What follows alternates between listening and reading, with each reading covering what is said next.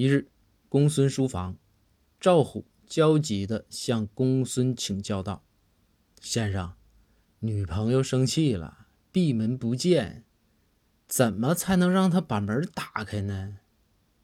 公孙回道：“虎啊，门外跪着吧，诚心感动天和地呀。”一旁的包公啊，赶紧打断，说道：“公孙，你这都是啥招啊？解决不了根本的问题，知道吧？”说罢，包公在纸条上写了三个字，交给赵虎，嘱咐道：“虎啊，明天啊，就在他大门口，大声的喊出这三个字，保证开门。”赵虎接过纸条一看呢。眼睛都亮了。第二天，赵虎来到女朋友门口，大声喊道：“有快递！”